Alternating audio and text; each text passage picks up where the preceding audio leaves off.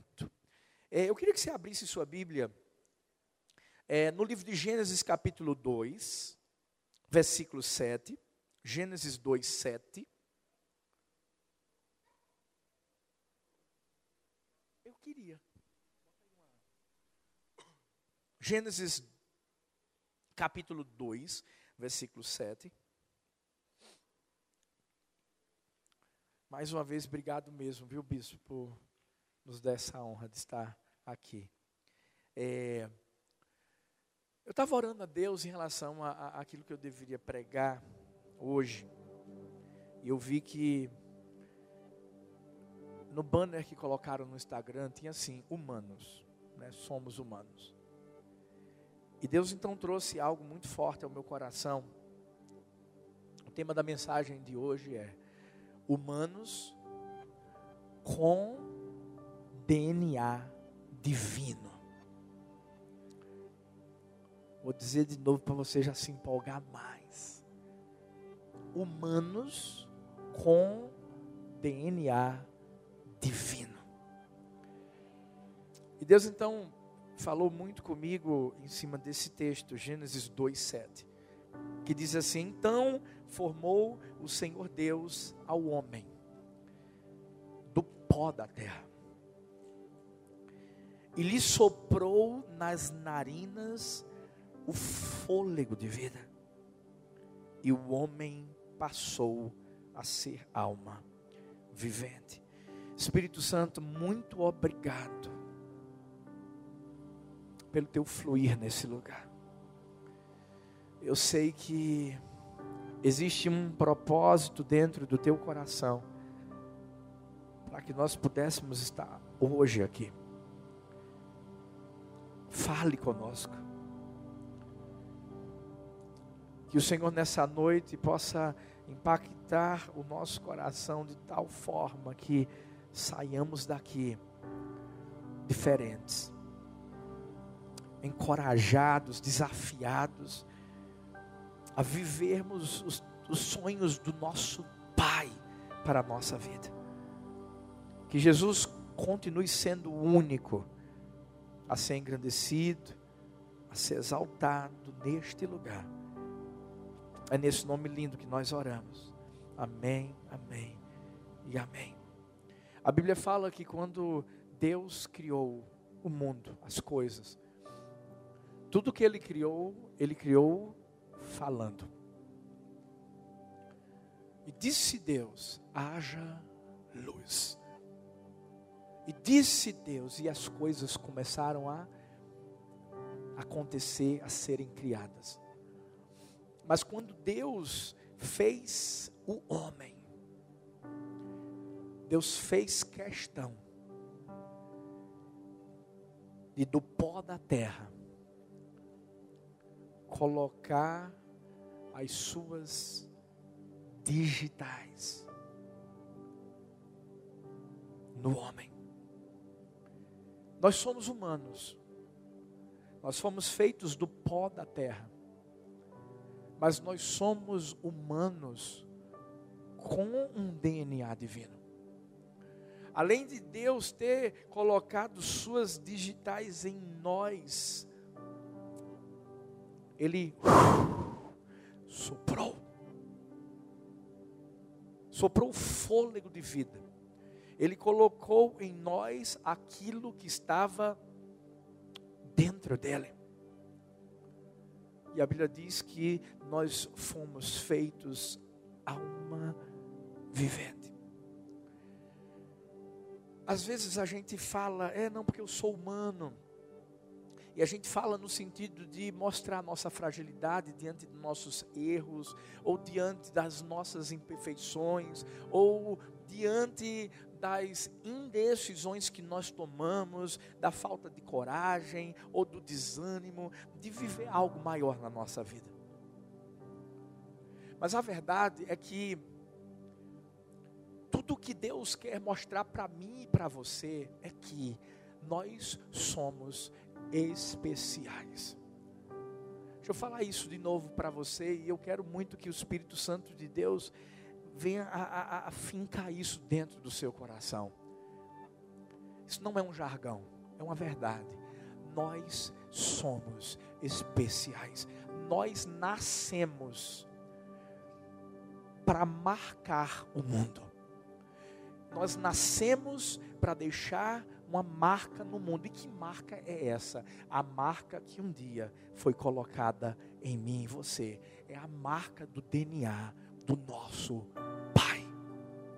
Eu tenho certeza de que a igreja de Deus aqui em Brasília, que você que faz parte dessa igreja, ou você que está vindo visitar, ei, eu não tenho dúvida de que Deus estabeleceu essa igreja, Deus estabeleceu você nesse lugar, sabe para quê? Não é para ser mais uma igreja ou mais uma pessoa, não. Existe um propósito, e eu creio que um propósito grande. Existe uma cidade para ser alcançada. Não sei se você sabe, mas ei, eu e você já nascemos como campeões. Eu e você já nascemos como vencedores. Você sabe por quê? Porque eu e você somos justamente o espermatozoide que ganhou a corrida da vida. E se eu e você ganhamos essa corrida, é porque sem dúvida alguma, tinha o dedo de Deus apontado para mim para você, dizendo assim: Filho, filha, se prepara, está começando a sua jornada e eu tenho sonhos grandes para você. O que é que o senhor quer dizer, pastor Arthur? O que eu quero te dizer é que você é um ser humano com DNA divino que foi colocado no mundo para marcar esse mundo e para fazer com que vidas possam ser transformadas através daquilo que está dentro de você. E a pergunta que eu faço para mim e para você hoje é: quem está sendo marcado por você? Se hoje fosse o dia da nossa morte,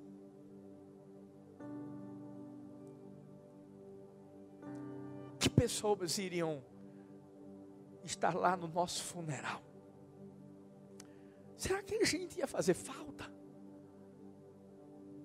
Será que alguém foi tão marcado, marcado de tal forma que eu ou você, partindo nesse dia, aquela pessoa ia chorar e dizer assim: Poxa, ele fez a diferença, ela fez a diferença. O que, que a gente quer deixar nessa, nesse mundo? Qual é a marca? Qual é o legado? Eu comecei a entender isso quando Deus me chamou e me levou para Paulista. Foi justamente quando eu li a respeito de um homem da Bíblia que eu admiro demais e que foi um ser humano com DNA divino, Abraão. Eu estava lendo o livro de Gênesis, capítulo 12 quando a Bíblia diz que Abraão deveria sair da terra dele, da parentela, da casa do pai, e teria que ir para um lugar que Deus ia mostrar. Nesse dia, quando eu li esse texto, Deus disse assim: Filho, eu vou fazer isso na sua vida. Quando Deus falou isso ao meu coração, eu sou filho de pastor também. Eu me lembro que eu estava na igreja do meu pai, sempre servindo, sempre muito ativo. Eu passei um tempo fora, nos Estados Unidos, estudando. Eu ia continuar os meus estudos lá. E quando estava bem pertinho de eu ter que tomar essa decisão, eu fui para uma conferência. E nessa conferência, Deus disse assim: volta para o Brasil. Eu voltei para o Brasil continuei servindo lá na igreja do meu pai. Deus falou comigo em Gênesis 12. Dois meses depois, meu pai, tomando café comigo, olha para mim e diz assim: Meu filho, você vai para uma congregação da, da minha igreja, que fica em Paulista. Eu nem conhecia Paulista. Fiquei conhecendo depois através dos noticiários policiais, porque tem um cara lá que ficava falando dos locais, das, cidades perigosas, e de repente o, o cara disse assim: porque lá em Paulista, Maranguapium, que é o bairro, aconteceu isso e aquilo outro, aí, aí saía aquele som: pei, pei, pei. Era o lugar para onde eu ia. Mas eu entendi que eu fui colocado no mundo, como você também. Eu fui colocado no mundo para levar essa marca do DNA do meu pai. Por mais incapaz, quantas igrejas o senhor pastoreou na sua vida antes? Nenhuma. Eu me lembro que quando eu cheguei lá, eu bem mais novinho do que sou ainda hoje, claro. Eu tinha um cabelo arrebitado, com um gelzinho para cima. Eu me lembro que quando eu ia falar com o pessoal da igreja, né, sempre, a gente sempre foi uma igreja muito receptiva. E aí eu ia dizer, que bem, seja bem-vindo, como é que você está, tá, aquilo outro. Algumas pessoas olhavam para mim e diziam, opa, obrigado, tá bom, estou muito feliz aqui. Eu quero conhecer o pastor da igreja. Eu ficava todo errado. Porque quando eu dizia assim, não sou eu, a pessoa fazia, é você? Ah, tá bom. Eu já ficava pensando, acho que não vai nem mais ficar para assistir o culto. Lembro que algumas irmãs, é, é, depois de um tempo, chegavam para mim e diziam assim: Pastor, vou dizer uma coisa, viu? Logo que o senhor chegou aqui com a pastora Talita, eu olhava para vocês dois e dizia assim: Como é que é, Deus? O senhor está de brincadeira com a gente? Mandar duas crianças para tomar conta da gente. Mas você sabe o que é que eu entendi? Eu entendi que quando a gente tem um DNA como o do nosso Pai, a gente está fadado para fazer o que o nosso Pai fez e muito mais. E eu, eu creio que isso é uma verdade para essa igreja, para a sua vida. Mas você vai ter que decidir. O fato de eu estar pregando hoje, estar falando essas palavras de Deus para você, não quer dizer que você vai sair daqui e, puf, de uma hora para outra, simplesmente ficando parado, sentado nesse banco gostoso, as coisas vão acontecer, porque não são assim. Tudo é uma questão de decisão. Fala bem forte comigo, decisão. Fala mais forte aí, decisão. É. Tudo é uma questão de decisão. Você tem que decidir crer que aquilo que está dentro de você, essa marca, esse DNA divino, mesmo você sendo humano, ei, é para ser lançado para fora. Abraão decidiu obedecer à voz de Deus. E quando Abraão decidiu obedecer à voz de Deus, as coisas começaram a acontecer. Eu creio tem coisas grandes que vão começar a acontecer na sua vida. Uhum. Agora você vai ter que tomar uma decisão. É interessante, sabe por quê? É, a gente falou de Adão. Adão tinha tudo para ser uma bênção nas mãos de Deus. Mas você sabe o que, é que aconteceu? Ele infelizmente tomou a decisão errada. Que decisão, pastor?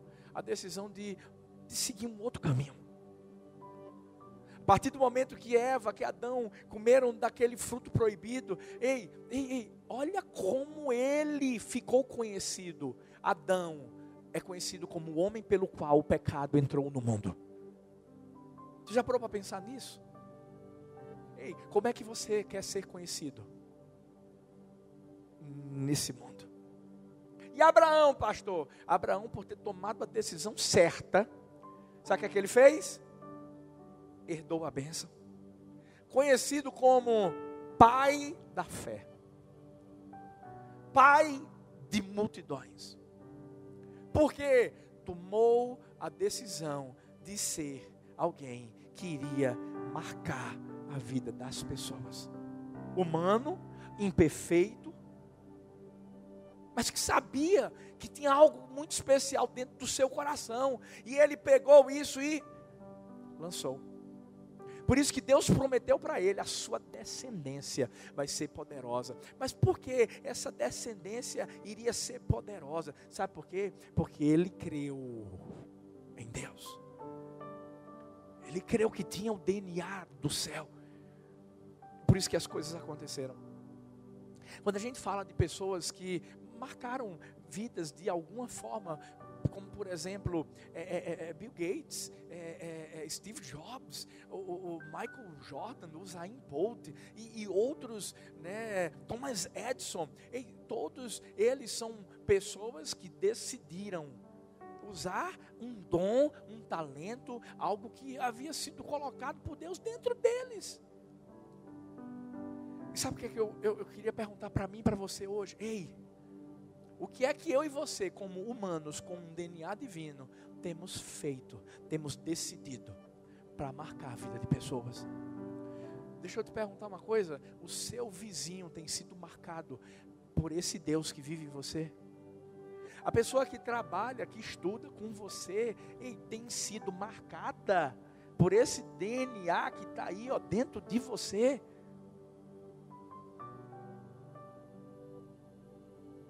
Que dizer dessa região? Como a igreja de Deus tem marcado a vida delas. Porque eu vou dizer uma coisa: tem muito mais para acontecer, e vai acontecer. Eu tenho certeza disso. Quando a gente toma a decisão certa, diante dessa verdade de sermos seres humanos com um DNA divino, aí as coisas fluem. Foi isso que eu entendi. Quando eu passei a entender por exemplo, pastor, o que é que eu tenho que fazer para que eu possa marcar a vida de alguém com aquilo que eu fui marcado? Primeira coisa é você ouvir a voz de Deus e ser sensível a essa voz. Quantas vezes Deus já não falou com você dizendo que quer te usar? Dizendo que vai te usar? E, e, e, muitas vezes o que é que você fez? Acho que não é Deus, não. A Bíblia fala em Gênesis 12: E disse Deus a Abraão. Eu quero que você entenda que Deus continua falando. Deus continua falando quando os seus pastores vêm aqui e lançam uma palavra sobre a sua vida. Deus continua falando através de canções. Deus continua falando quando você lê a Bíblia. Eu tenho certeza que você já deve ter lido o que a Bíblia diz, ido por todo mundo, pregar o Evangelho a toda criatura. Eu tenho certeza que você já deve ter lido na Bíblia quando os discípulos estão lá, meio entristecidos, porque Jesus ia partir, e Jesus mostra para os seus discípulos que, ei, eu vou partir, vou deixar o Espírito Santo, mas se preparem, porque vocês vão fazer obras maiores do que aquelas que eu realizei. A pergunta que eu faço é: ei, você está sendo sensível a essa voz? Você está sendo como Maria, lembra? Maria, por mais que tivesse ido ali ao túmulo, tivesse visto que Jesus não estava mais, e por mais que ela tivesse olhado e visto Jesus ali depois, ei, mesmo ela tendo visto, ela não reconheceu, só depois que Jesus diz assim: Maria, ela, opa. O que dizer de Samuel? Por várias vezes teve que ouvir: Samuel, Samuel. O que é que Deus tem falado para essa igreja? Qual a sensibilidade que vocês têm tido para ouvir a voz de Deus? Eu vou dizer uma coisa que eu estava falando com o bispo. Eu, eu, eu, eu acredito, tem um novo tempo de Deus para essa igreja aqui, ó. E Deus já tem falado através dos seus profetas. Eu sei que vocês estão sendo sensíveis a isso, eu não tenho dúvida disso. Mas tem uma coisa: quando você decide marcar é, é, a geração através desse DNA que está dentro de você, e você é sensível à voz de Deus, você também tem que sair da sua zona de conforto. Você sabe por quê? Existe uma responsabilidade que Deus coloca sobre a vida daqueles que Ele coloca o seu DNA. Você sabe o que é que Deus falou para Adão? Adão é o seguinte: agora que você está vendo que teve um sopro sobre sua vida, que tem um DNA, que tem, tem minhas digitais em você. E, e, olha tudo que eu fiz. Eu quero que você administre, eu quero que você é, cresça, eu quero que você se multiplique, eu quero que você se desenvolva, eu quero que você cuide de tudo aí. que Deus estava falando? Não fica parado. Quando Deus falou comigo, que Deus ia fazer na minha vida o que fez na vida de Abraão, você sabe o que, é que eu fiz? Quando meu pai disse assim: vai para Paulista, eu obedeci. Obedeci. E olha que eu saí de uma igreja, bispo, uma igreja linda assim, ó ar-condicionado, banco bem fofinho, os instrumentos maravilhosos. E de repente eu chego lá em Paulista. Primeiro culto que eu estou indo, uma pessoa lá da igreja do meu pai estava me levando e demorando pra caramba. Aí eu perguntei assim: Ô Edson, tá perto? Ele disse assim: Não está nem na metade do caminho. Eu disse, meu Deus. Quando eu cheguei lá, um galpãozinho pequeno, dividido em dois, porque fazia culto para adultos aqui e culto de crianças do outro lado. Eu esperando ver uma multidão. Sete pessoas. Foi assim que eu comecei o ministério. Não tinha ar-condicionado. Tinha os ventiladores de teto, sabe aqueles que só fazem barulho?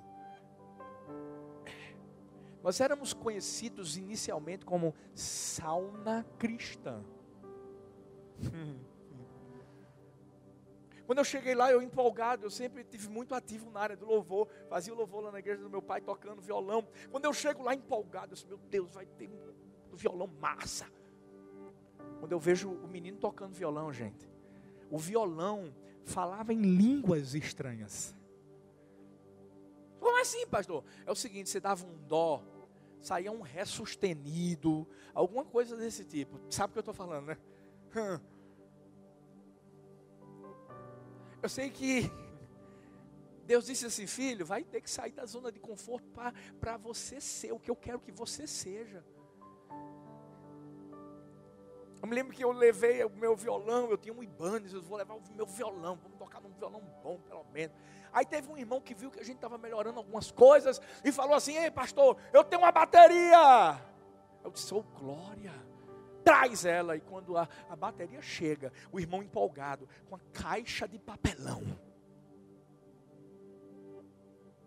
Em cima da caixa de papelão, uma panela com garfo, com faca, com colher, com tudo que é talher.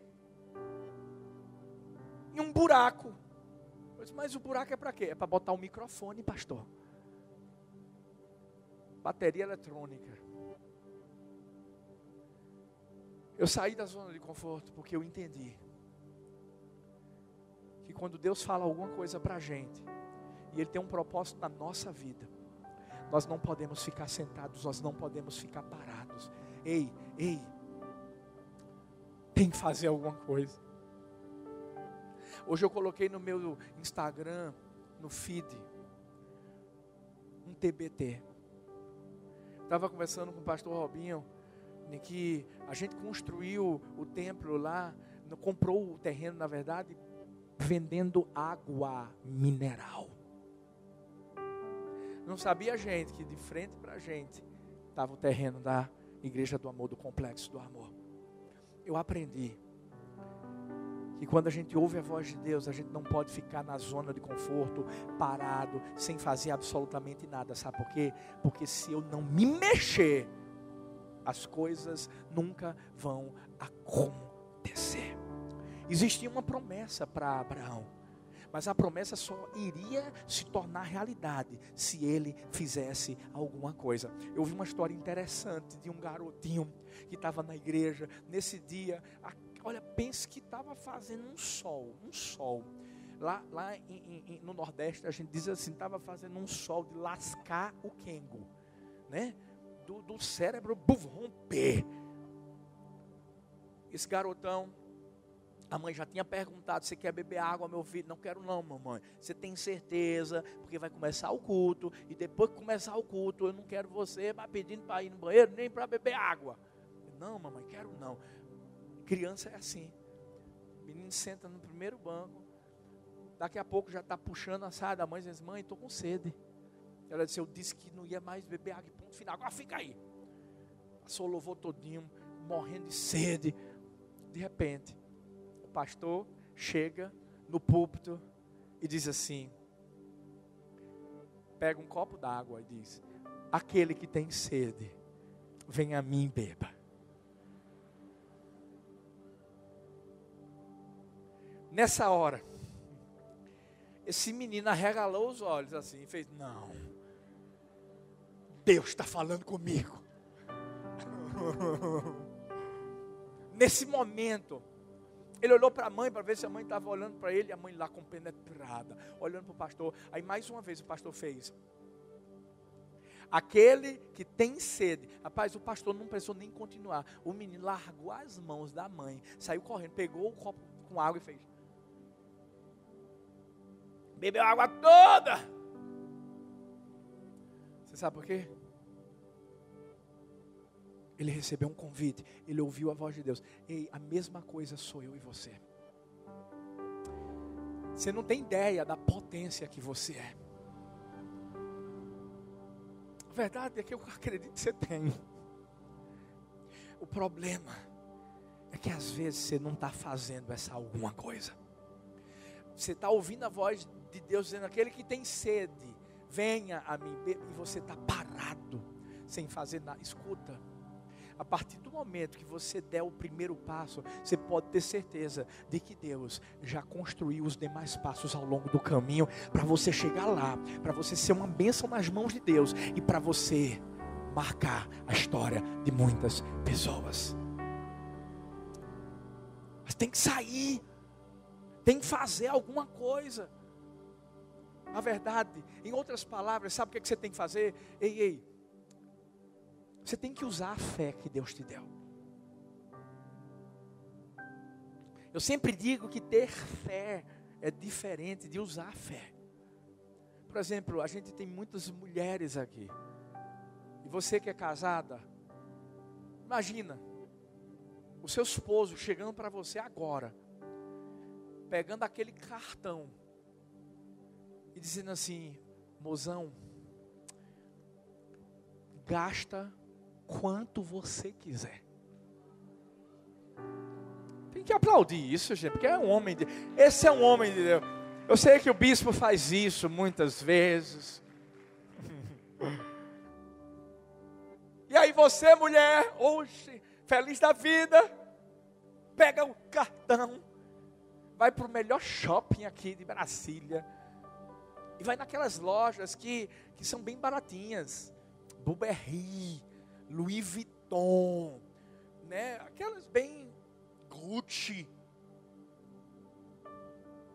Aí você chega lá para comprar uma bolsa, mas na hora que você vai pagar, você faz assim: eu não vou fazer isso com um bichinho, não. Mas isso nunca acontece. Suposição, filha, mas nunca. Não, existe esse sentimento no coração da mulher. Mas sabe o que é que eu estou querendo dizer?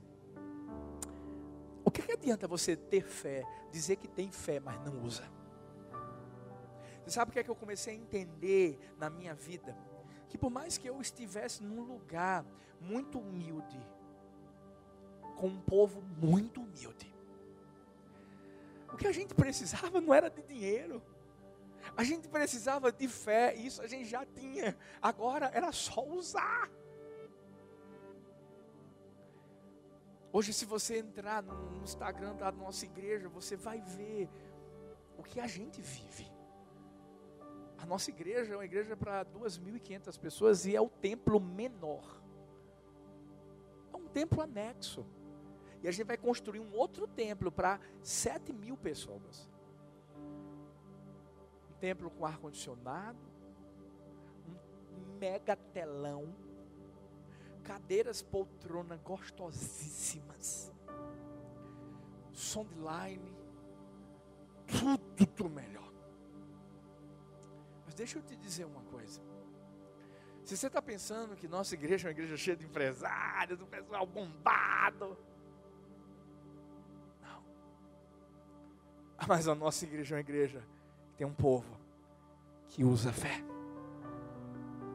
Tem um povo que tem entendido que o que a gente mais precisa fazer, e não é por conta da estrutura, não, não estou falando por estrutura, não, porque Deus, Ele não habita em um templo construído pelas mãos dos homens. Ei, ali não é um lugar para Deus habitar, mas é um lugar para Deus agir e agir através de mim, através das pessoas que estão lá, que são seres humanos, porém um DNA divino. Chegou lá, vai se converter.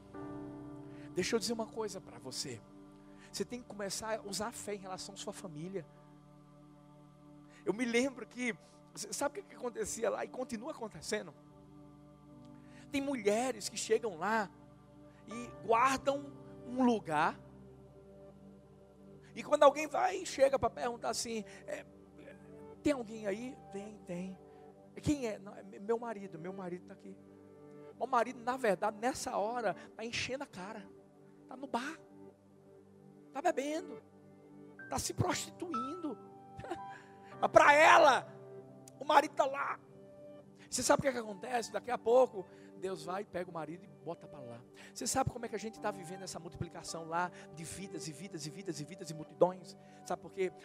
no início, quando a gente tinha sete pessoas e um monte de cadeira, você sabe o que é que Deus falou comigo? Deus disse assim: Meu filho, vá falar com os convidados. Eu disse: Deus, não tem ninguém não. Deus disse assim: chame a existência o que não existe, como se já existisse. Mas sabe o que, é que eu fazia? Na hora da blitz do amor, humanamente falando, tinha ninguém, mas pela fé tinha. E eu usava a fé para isso. Aí na hora da blitz do amor, eu, eita glória, seja bem-vindo. Veio da onde? Veio com ele? Os dois, que maravilha. Deus abençoe. Nossa igreja nessa época era um galpãozinho, não tinha cara de igreja, a porta era lateral. Então o povo passava e via todo mundo assim. Deus abençoe. O povo achava que a gente era doido. Mas nessa loucura, você sabe o que começou a acontecer? Começou a vir uma, duas, três, dez, vinte, cem, e daqui a pouco, aqueles lugares vagos estavam ocupados. Daqui a pouco, Deus disse assim: Ei, você vai ter que usar o outro templo ali, ó, das crianças. Quebra a parede e usa, e bota as crianças em outro lugar. Aí eu quebrei a parede, um bocado de cadeira vazia de novo. disse, bora lá, bora falar com os visitantes. Que honra. Agora, enquanto isso, a gente falando com os visitantes, a gente estava evangelizando, a gente estava levando a, a, o amor de Deus para as pessoas. Como? Através do DNA, do DNA do céu. E aí, daqui a pouco, gente, aquele templo ficou pequeno. Eu começo a fazer dois cultos. Ficou pequeno. Uma irmãzinha diz assim: Pastor, é o seguinte, tem uma quadra enorme, agora não está sendo usada, está abandonada, é antro de prostituição, é um lugar que só tem drogado. Só topa pegar, bora usar a fé de novo. Topo, vamos pegar, revitalizamos, colocamos é, é, é, luz, tudo. O pessoal que servia de voluntários lá que são os guardiões do templo, tinham que botar mais de mil cadeiras, tinham que colocar som de line, tinham que colocar telão nos dois cantos. Era uma coisa de outro mundo. Uma igreja que só tinha 288 cadeiras. Eu botei mais de mil, mil e não sei quantas. Primeiro culto, quando eu e minha esposa chegamos lá, que ela parou do meu lado, ela disse assim: Amor, tu é doido?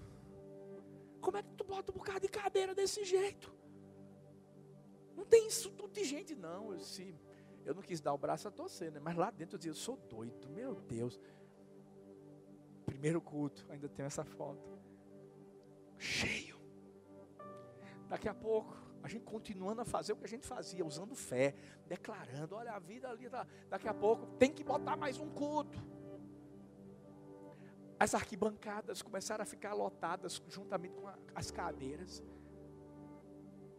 A gente nunca parou de ter fé. A gente se mudou sete vezes. Tudo que começou numa caixinha de água, porque lá em, em, em Paulista os prédios têm uma caixa d'água na frente. Aí saiu de uma caixa d'água, trabalho com crianças, foi para uma garagenzinha, depois para o templo pequenininho nosso, depois para a quadra, essa coberta. Aí a gente saiu de lá, porque a promotora, bum, expulsou a gente. E eu pensando que era o diabo, é o diabo, gente, é o diabo. Aí Deus disse assim: é o diabo não, sou eu. Você sabe por quê? A gente estava se acomodando. Lembra do sair da zona de conforto? Aí Deus disse assim: ei filho, está na hora de você usar fé de novo. Eu disse, mas vamos para onde? Só tinha uma quadra descoberta. Meu pai, e agora? Vai para lá e pede para não chover durante o, o, tempo que você ficar aí. Quarta e domingo, não chove em Paulista. Eu disse, amém, pai, não deixa chover em Paulista, dia de quarta e domingo, em nome de Jesus, amém. Aí Deus disse, pronto, agora vai, é o primeiro culto, avisa ao povo que você orou. Ter fé é fácil, usar é outra história. Eu cheguei diante das pessoas daquele dia e disse assim, filhos, seguinte, enquanto a gente ficar aqui, não chove quarta e não chove, não chove domingo em Paulista. A gente passou meses lá, bispo. Não choveu uma quarta, não choveu um domingo. E Deus continuou dando crescimento para a igreja do amor. Daqui a pouco, continuamos usando fé. Fomos para uma casa de show. Alta, altas horas o nome da casa de show.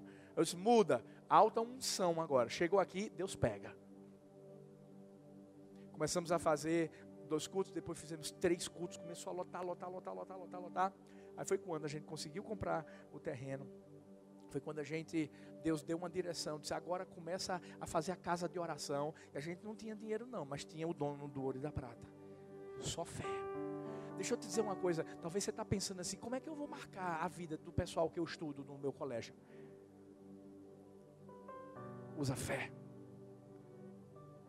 Acredita que tem um DNA divino dentro de você, por mais que você seja humano, tem algo grande de Deus na sua vida. Tem algo grande de Deus na sua vida. Você vai começar a perceber que as coisas vão acontecer de forma natural. Agora, vai dar vontade de desistir? Vai. Quantas lutas eu não já vivi com Talita? Quem já ouviu o testemunho, você vai dar conta, sabe do que eu estou falando coisas que vieram, parece que para parar a gente, deixar de usar fé, deixar de. Ei, deixa eu dizer uma coisa para você. Você é um ser humano com DNA divino que vai marcar a sua geração. Então, tenha foco e não desista nunca. Foco. Foco. A igreja do amor é uma igreja que tem foco. Nós declaramos algo na nossa igreja, temos uma missão nós não vamos fugir dela. Nós vamos ganhar as multidões e cuidar muito bem delas. Nós amamos a nossa igreja e ela é do Senhor. De paulista para o mundo. Muito prazer. Aí o pessoal faz o coração. Somos a família do amor. Sabe qual é o nosso foco? Até Jesus voltar, bispo. A gente vai ganhar multidões. Até Jesus voltar, a gente vai impactar o mundo. De uma cidade que é como Nazaré, Belém. De Nazaré pode sair alguma coisa boa? Ah. Hoje as pessoas vão lá para Recife. Porque querem ir para Paulista. Porque querem ir na igreja do amor. Porque querem ver o que, é que Deus está fazendo lá. E o mesmo Deus de lá é o Deus daqui. Nós somos humanos mas com um DNA divino, que tem a mente de Cristo, que tem os sonhos de Cristo e que acredita que, ei, a gente vai até o fim. Certa vez um escritor norte-americano decidiu subir o Monte Fuji. E diz a história que ele acordou para subir de madrugada, à noite, para ver o nascer do sol, acordou cedo e começou a subir, e de repente ele encontrou uma senhora de noventa e poucos anos de idade. Quando ele a viu, ele disse: Como é que pode? Essa mulher vai subir o monte. Eu quero fazer um, uma, uma, uma, reportagem com ela. Monte Fuji. E na hora que ele chega para ela, diz assim: Tem como eu é, é, fazer uma reportagem com a senhora? Ela disse assim: Me desculpe, não posso ser incomodada. Estou subindo o monte. Ela foi muito radical. Nessa hora, ele fez assim: Que isso, rapaz? Eu, eu, que mulher mais chata. Não quis me atender. E ela continuou subindo. Ele ficou chateado, foi para um barzinho que tinha lá perto do monte, começou a provar umas bebidas do Japão, alcoólicas, ficou bêbado. Daqui a pouco, quando ele caiu em si, percebeu que tinha perdido muito tempo e decidiu continuar subindo, mas ele perdeu o mais importante, o nascer do sol. Quando ele chega lá em cima, ele vê aquela mulherzinha paradinha, olhando, contemplando, e aí foi quando ele entendeu. Ah, agora entendi. Ela tinha um foco. Ela queria ver o nascer do sol. Eu queria, mas eu não mantive. Quem sabe um dia você não estava tão assim focado, dizendo assim: eu quero ser uma bênção nas mãos de Deus. Ah, eu quero levar pessoas a Jesus. Ah, eu, eu quero que essa cidade saiba que tem uma igreja que, que é uma bênção, que é uma referência e que vai, vai fazer algo grande aqui em Brasília e de Brasília para o mundo. Mas de repente, o foco foi perdido. Steve Jobs certa vez disse assim: foco é saber dizer não. E é uma verdade. Saber dizer não ao medo, saber dizer não ao desânimo, saber dizer não quando o diabo está dizendo assim: para, para, para, para, para. Você sabe o que é que eu ouvi da pessoa que eu comprei o terreno da Igreja do Amor? Alguns anos atrás, na primeira vez que eu cheguei lá, ele olhou para mim e disse assim: Você é muito jovem. Você não tem dinheiro. Você é um sonhador. Faça uma coisa, sonhe para baixo. E naquele dia, quando eu ouvi aquilo, eu podia muito bem ter dito assim: Uau, você tem razão, eu sou jovem. Tem razão também, que eu não tenho dinheiro. Mas naquele dia eu saí de lá, focado. E lá dentro do meu coração, eu dizia: Deus, eu sei que vai acontecer. E eu vou continuar acreditando até o fim, quando a gente chegar lá. O mesmo cara que disse que eu era um sonhador, foi o cara que vendeu o terreno para a gente. E está muito perto desse cara se converter. Existe uma outra parte do terreno que a gente está pagando agora em julho. Eu fui lá para tratar de, do assunto financeiro. Eu não tratei foi de nada. Porque daqui a pouco esse cara começou a chorar, começou a abrir a vida dele. Daqui a pouco eu estava orando por ele, eu estava orando pela esposa, eu orei pelo pai. Daqui a pouco chega uma outra pessoa, e aí eu. Foi um rebuliço.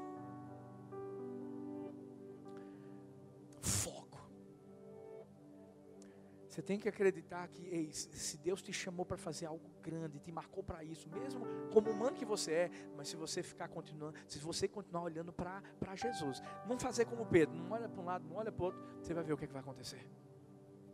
E aí sabe o que, é que, sabe o que, é que acontece quando você entende esse chamado e marca a sua geração? E quando a coisa acontece, você vai entender. Foi ele que fez. Não esquece.